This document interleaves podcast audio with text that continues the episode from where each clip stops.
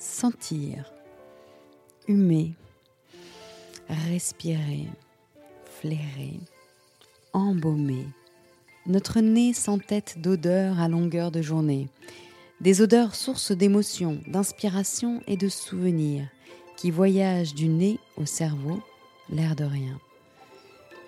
Signé Fragonard Parfumeur, À Fleur de Nez est un podcast pour parler de ce que nous sentons et ressentons et pour mieux comprendre comment notre cinquième sens est connecté à nos émotions, j'aurai le plaisir d'inviter chaque mois une personnalité, qu'elle soit parfumeur, historien, critique ou encore scientifique, un entretien qui vous emmènera sur les routes de l'olfaction.